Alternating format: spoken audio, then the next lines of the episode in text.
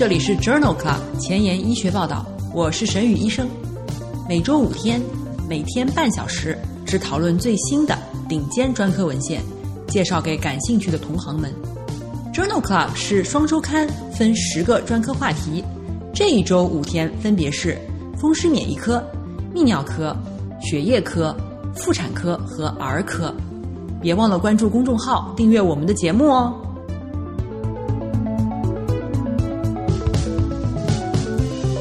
今日头条：一、日本厚生劳务省批准 Jack 抑制剂治疗类风湿关节炎。二、Rheumatology 使用超高频超声评估系统性硬化患者皮肤受累的情况。三、风湿病学年鉴，MMF 或他克莫斯诱导治疗狼疮性肾病的十年随访结果。四，《新英格兰医学杂志》贝利木单抗治疗狼疮性肾炎的三期临床研究。五，《Science》子刊自身反应性 B 细胞的持续激活，促进类风湿关节炎炎症反应。这里是 Journal Club 前沿医学报道，免疫科星期一。Rheumatology Monday，我是主播沈宇医生，精彩即将开始，不要走开哦。今天的新药研发，我们来聊一聊比西替尼。比西替尼是一种口服的 JAK 抑制剂，二零一九年七月被日本厚生劳务省批准用于治疗类风湿关节炎。关于比西替尼的三期临床研究。发表在了二零一九年十月的《类风湿学年鉴》上。这项双盲三期临床研究，对于已有的疾病修饰抗风湿药物反应不充分的类风湿关节炎患者，随机纳入比西替尼一百毫克 QD 组、比西替尼一百五十毫克 QD 组以及安慰剂组，或者是开放标签的伊纳西普。共五十二周治疗，安慰剂治疗的患者在第十二周时可以切换至比西替尼一百毫克或一百五十毫克。研究一共纳入患者五百零七人，在第十二周时，比西替尼一百毫克和一百五十毫克的患者分别有百分之五十七和百分之七十四达到了美国风湿病学会的百分之二十缓解率，也就是。ACR 二十显著高于安慰剂组的百分之三十，P 值小于零点零零一。疾病活动评分、C 反应蛋白、血沉以及 ACR 核心参数变化均显著优于安慰剂组。与安慰剂相比，两种剂量的比西替尼的 ACR 五十和 ACR 七十缓解率也更高。病情改善一直维持到第五十二周。各治疗组不良反应发生率相似，严重感染和带状疱疹相关疾病的发生率比西替尼组比安慰剂组更高，但是没有明显的剂量依赖性的特征。这项三期临床研究认为，比西替尼治疗抗类风湿药效果不佳的。日本类风湿关节炎患者的疗效显著优于安慰剂。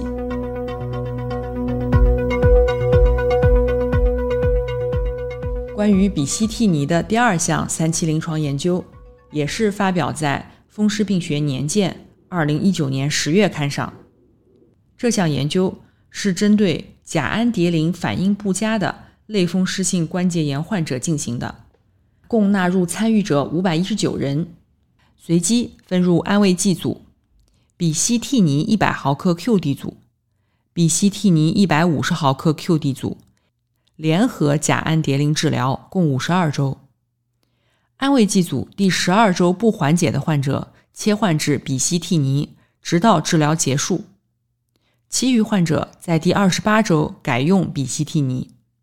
在第十二周时，达到美国风湿病学会百分之二十缓解率。也就是 ACR 二十的患者，在三组中分别为百分之五十八、百分之六十四和百分之二十一。在第二十八周时，比西替尼组关节影像学 MTSS 评分变化较基线显著降低，差值为一点六二和三点三七，p 值小于零点零零一。比西替尼与血液学和生化参数改善相关，但是增加了严重感染和带状疱疹相关疾病的发病率。安慰剂组有一例患者使用比西替尼一百毫克后自杀身亡。这项三期临床研究认为，在日本类风湿关节炎患者中，比西替尼在减少类风湿关节炎症状。抑制关节破坏方面具有显著的优势。今天的临床实践，我们首先来聊一聊系统性硬化。系统性硬化 （SSC） 是一种多系统疾病，特点为广泛的血管功能障碍以及皮肤和内脏不同程度的纤维化。传统上分为局限性皮肤型和弥漫性皮肤型，有百分之十的患者没有明显的皮肤硬化表现。临床表现主要包括 CREST 综合征，CREST 指皮肤钙化、雷诺现象、食管动力障碍、肢端硬化和毛细血管扩张。相关血清学检查包括。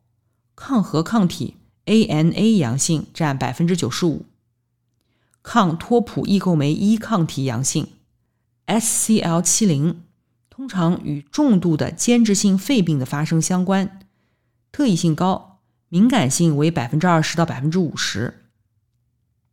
抗着丝点抗体 ACA 阳性与局限性皮肤型相关，特异性高，敏感性仅为百分之五。抗 RNA 聚合酶三抗体阳性见于弥漫性皮肤型患者，与快速皮肤进展和肾脏微象相关。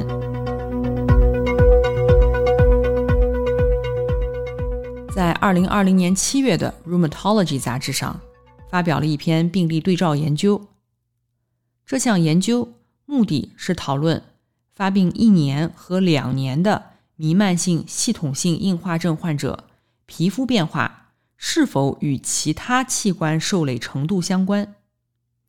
研究一共纳入了病程小于五年、随访一年或两年、没有中末期器官损伤的患者，共二百八十二人。一年随访当中，百分之四十一的患者和两年随访中百分之五十的患者皮肤的评分改善。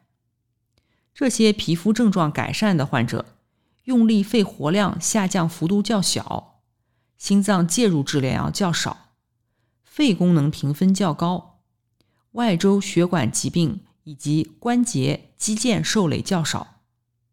在一年和两年的随访中，皮肤评分恶化始终与肺功能恶化相关。两年随访中，皮肤评分恶化与胃肠道症状相关。这项病例对照研究认为，早期弥漫性系统性硬化的患者中，肺功能与皮肤的变化是密切平行的。同样，在《Rheumatology》杂志二零二零年五月刊上，发表了另外一篇十二年的观察性研究。这项研究的目的是调查不同假闭镜检查结果。在微血管病变中的演变和器官受累发生率的关系。假闭镜检查结果被描述为早期、活跃和晚期。研究纳入三十四名毛细血管镜为早期的系统性硬化患者，并且随访十二年。十二年后，约有百分之二十六的患者假闭镜检查表现为活跃。百分之三十八表现为晚期，百分之十二表现为非特异性毛细血管异常。毛细血管镜模式从早期演变为晚期，或者是早期演变为活跃的演变时间缩短的患者，通常抗核抗体 ANA 阳性，或者是抗托普异构酶一抗体阳性。在毛细血管镜检查表现为早期、活跃和晚期的患者当中，器官受累程度逐渐增加。这项十二年的观察性研究认为，假壁毛细血管模式的演变与器官受累程度的进展是显著相关的。在二零二零年四月的《Rheumatology》杂志上，发表了一篇文章，讨论了老年系统性硬化症的发病。系统性硬化症大多数在四十到五十岁之间发病。年龄与其临床表现的关系尚不明确。研究者对于德国系统性硬皮病网络登记的三千两百例患者的临床资料进行了评估，并且根据发病年龄分为三个年龄组：小于四十岁组、四十到六十岁组和大于七十岁组。所有患者中，约有四分之一的患者在四十岁以下发病。有四分之一的患者在六十岁以上发病，特别是老年患病者，发病时局限性硬皮病更常见，肺动脉高压发生率更高，而且疾病进展更快。在治疗方面，各组间皮质类固醇的使用没有发现显著差异。然而，六十岁以上的患者很少接受免疫抑制治疗。这项病例队列研究认为，约有四分之一的患者在六十岁以上诊断为系统性硬化症，而这些患者大多数以局限性硬皮病起病，内脏受累进展很快。在二零二零年七月的《Rheumatology》杂志上，发表了一篇系统综述，讨论了系统性硬化和局限性硬皮病并存的情况。通常认为，系统性硬化也叫硬皮病，和局限性硬皮病也称硬斑病，是两种不同的疾病。与系统性硬化受累皮肤、血管、内脏不同，硬斑病是皮肤特异性的炎症，表现为单发或多发的皮肤斑块。作者通过系统综述和荟萃分析。观察两种疾病是否存在并存的情况。研究发现，硬皮病和硬斑病共存率在百分之二点四到百分之七点四之间。两病共存的案例当中，经常能见到雷诺现象，假臂毛细血管镜检查呈硬皮病表现和硬皮病特异性抗体阳性，比如。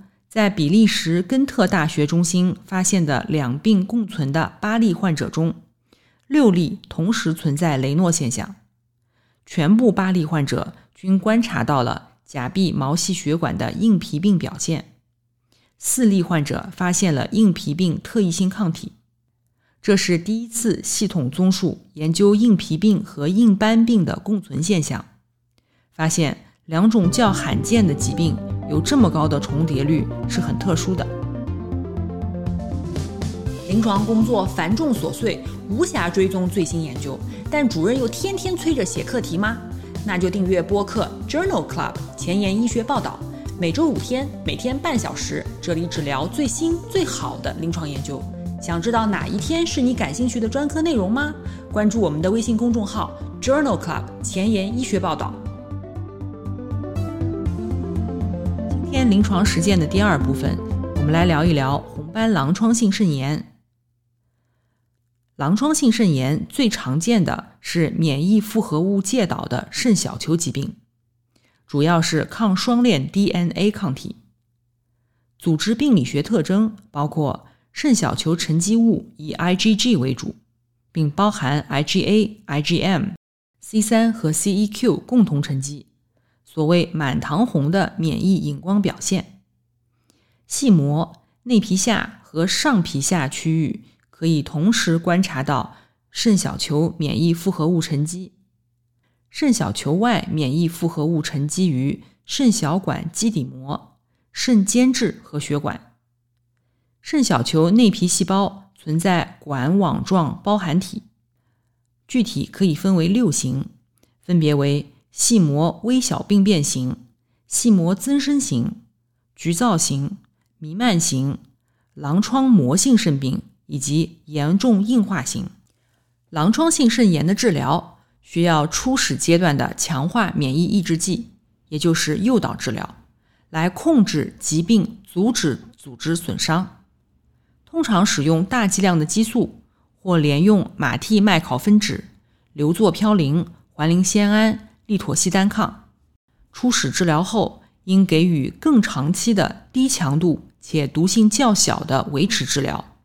从而巩固、缓解病情，预防加重。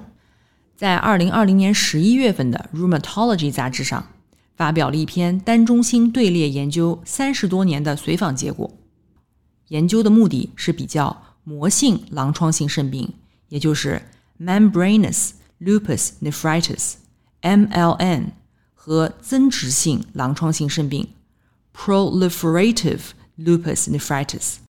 PLN 的生存率、人口统计学、临床和实验室特征，并且调查肾脏和患者生存率的预测因素。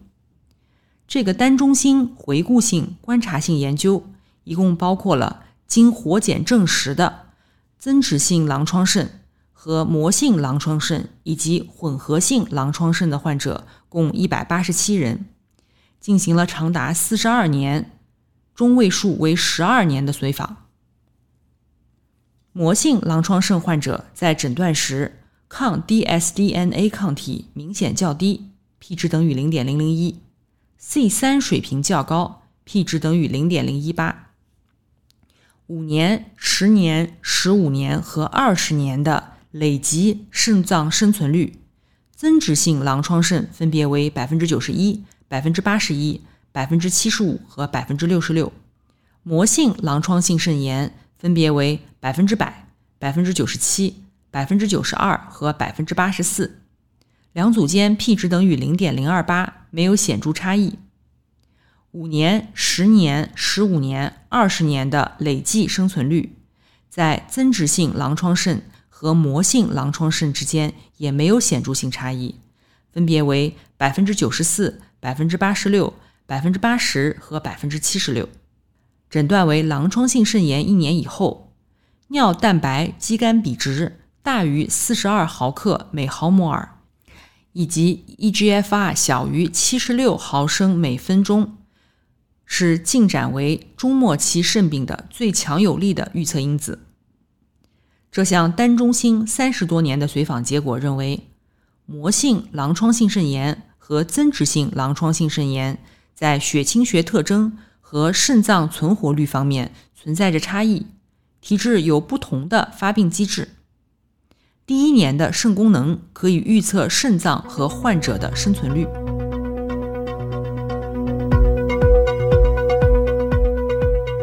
在二零二零年八月的《免疫病年鉴》上，发表了一篇回顾性的队列研究。研究目的是确定。狼疮性肾炎进展为慢性肾脏病的短期预测终点。研究包括了三百八十亿例狼疮性肾炎患者，百分之九十为白种人，并且统计了一年的治疗结果。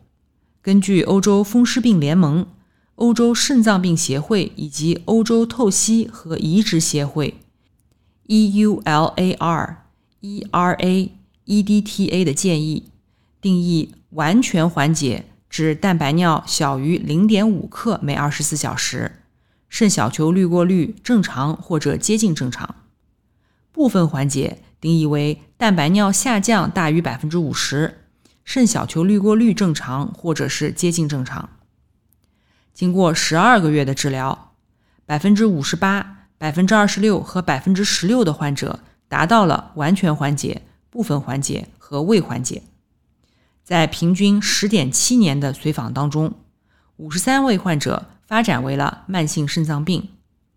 十二个月时完全缓解、部分缓解和未缓解的患者中，十五年无慢性肾脏病生存率分别为百分之九十五、百分之八十七和百分之五十五，p 值小于零点零零零一。治疗一年时完全缓解或部分缓解者之间。无 CKD 生存率无差异。十二个月时的血清肌酐、肾小球滤过率和蛋白尿与 CKD 相关，但没有明确的切点。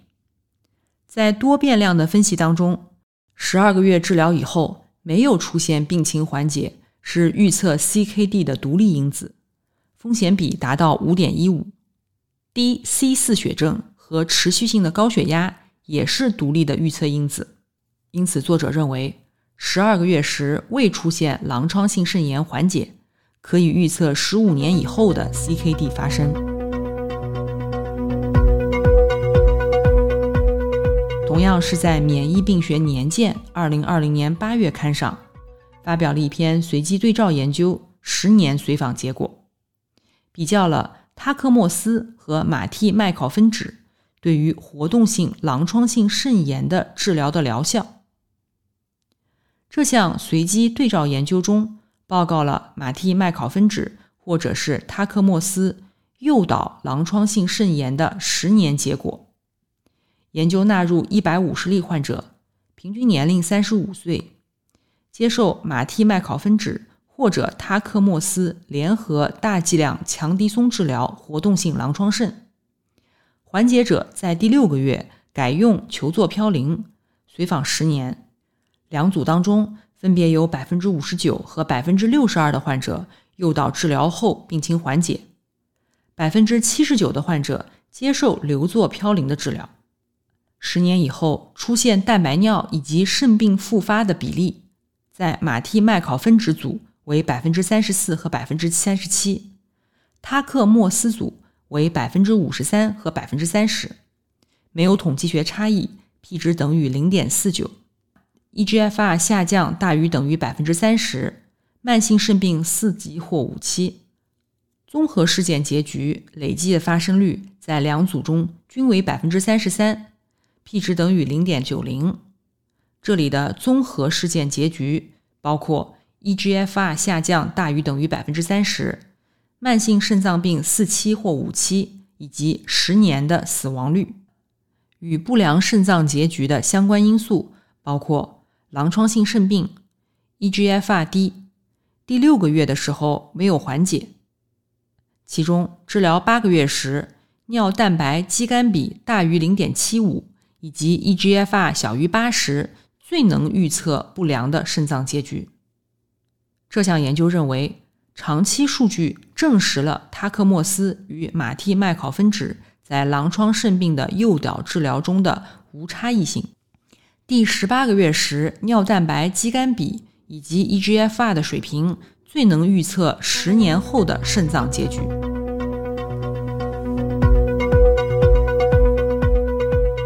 今天要聊的最后一篇文章发表在二零二零年九月的《新英格兰医学杂志》上。这是一项关于贝利木单抗治疗狼疮性肾炎的三期临床研究。贝利木单抗是靶向 B 细胞刺激因子的单克隆抗体，二零一一年上市，用于治疗系统性红斑狼疮。这项称之为 BLISS 的三期多中心。随机双盲安慰剂对照的研究，目的是评价静脉注射贝利木单抗联合标准治疗，也就是马替麦考芬酯或者环磷酰胺球唑嘌呤有效性以及安全性的比较。研究纳入了四百四十八例活检确诊为狼疮性肾炎的患者，随机接受贝利木单抗十毫克每公斤。或者是匹配的安慰剂治疗，联合标准治疗，共一百零四周。在第一百零四周时，贝利木单抗组比安慰剂组有更多的患者出现了肾脏病缓解，分别为百分之四十三和百分之三十二，p 值等于零点零三。完全肾脏病缓解的比例也更高，百分之三十比百分之二十，p 值等于零点零二。贝利木单抗治疗的患者发生肾脏相关事件或者死亡的风险低于安慰剂组，风险比为零点五一，p 值等于零点零零一。贝利木单抗的安全性与之前的研究是一致的。这项 BLISS 研究认为，活动性狼疮性肾炎患者中，接受贝利木单抗联合标准治疗的患者，比单独使用标准治疗的患者肾脏病缓解的比例更高。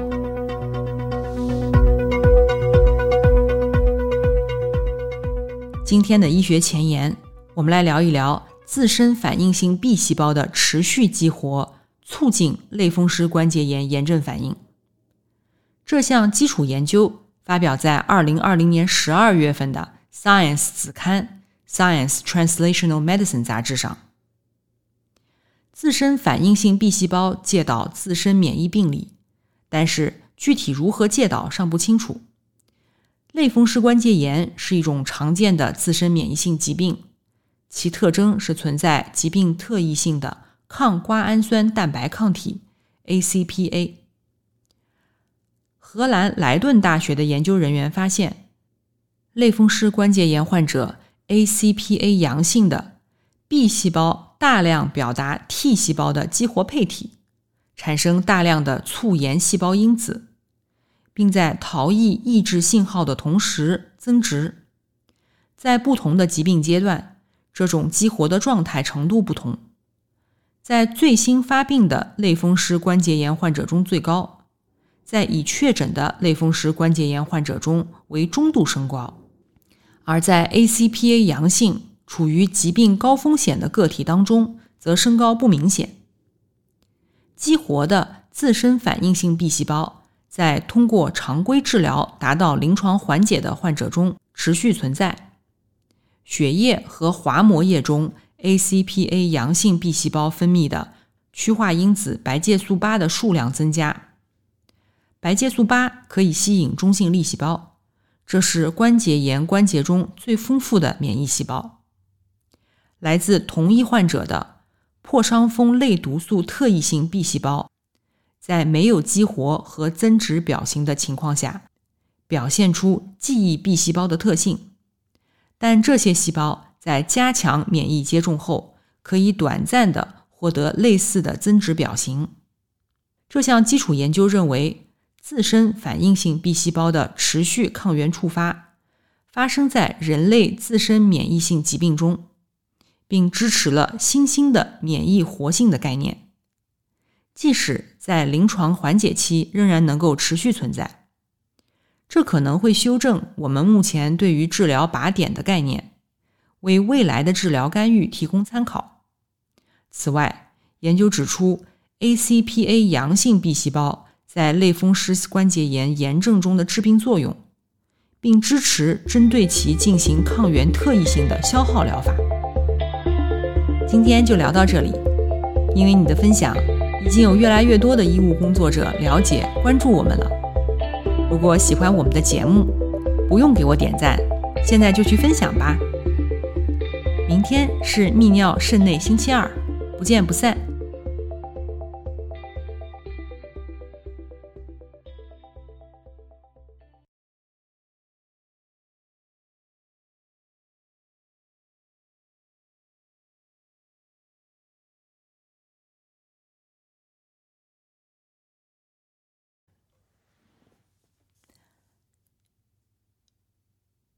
今天的交叉学科，我们来分享一篇皮肤。今天的交叉学科，我们来分享一篇免疫病和。哎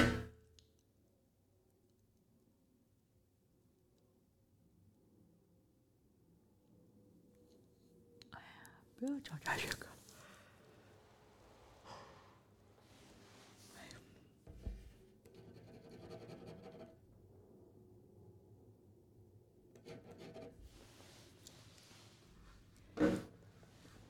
今天的交叉学科，我们来分享一篇发表在二零二零年七月《Rheumatology》杂志上的一篇文章。这篇文章是 B 超和免疫病。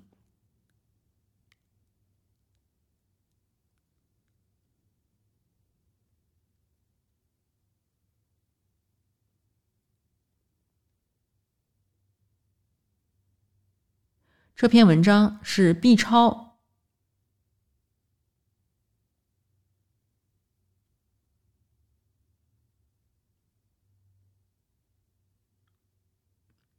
这篇文章是免疫科与 B 超科之间的交叉学科。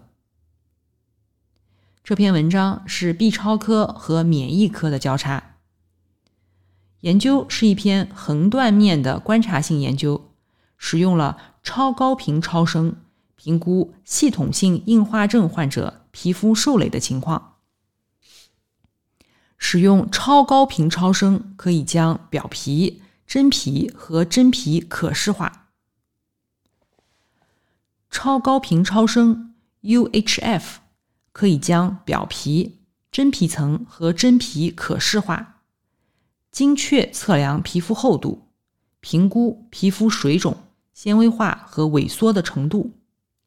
这项横断面观察性研究的目的是评价使用超高频超声监测。系统性硬化症患者皮肤厚度及特征。这项研究纳入了二十一例患者和六例健康对照组。